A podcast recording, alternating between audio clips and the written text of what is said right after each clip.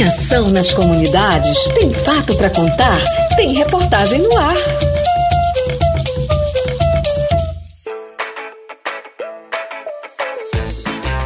Lei cria Dia Nacional de Luta dos Trabalhadores da Cultura.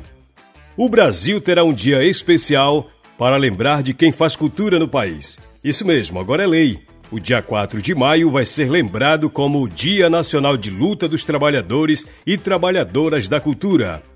A lei que institui essa data foi sancionada pelo presidente da República, Luiz Inácio Lula da Silva, e publicada no Diário Oficial da União. Por que o dia 4 de maio? Porque foi nessa data que o compositor e artista Aldir Blanc e o ator e comediante Paulo Gustavo morreram vítimas da Covid-19. Um morreu em 2020 e o outro no ano de 2021.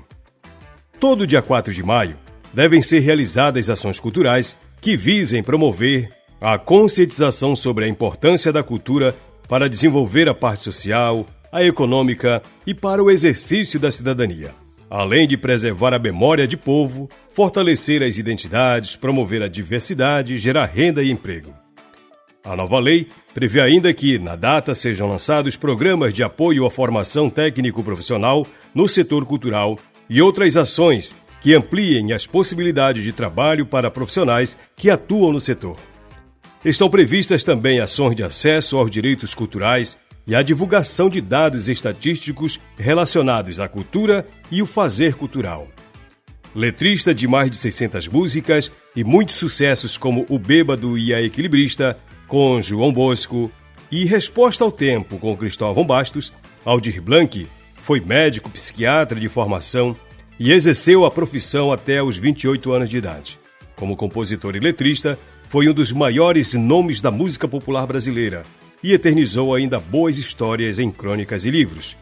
Nascido no bairro do Estácio do Rio de Janeiro em 1946, o artista viveu até os 73 anos de idade quando foi internado e diagnosticado com Covid-19, que, agravada pela diabetes, uma pneumonia e uma infecção urinária, o levaram à morte no dia 4 de maio de 2020. O Paulo Gustavo. O ator, diretor e roteirista Paulo Gustavo era fluminense de Niterói e construiu uma carreira cultural na qual passou pela televisão, cinema e teatro, onde ganhou fama pelo monólogo Minha Mãe é uma Peça, escrita e interpretada pelo artista que construiu a personagem Dona Hermínia com base na convivência com a própria mãe.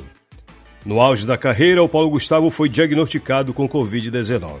Passou por várias terapias para amenizar os sintomas da doença, mas uma embolia pulmonar agravou o quadro e ele morreu em 4 de maio de 2021. Essa reportagem é da Agência Brasil.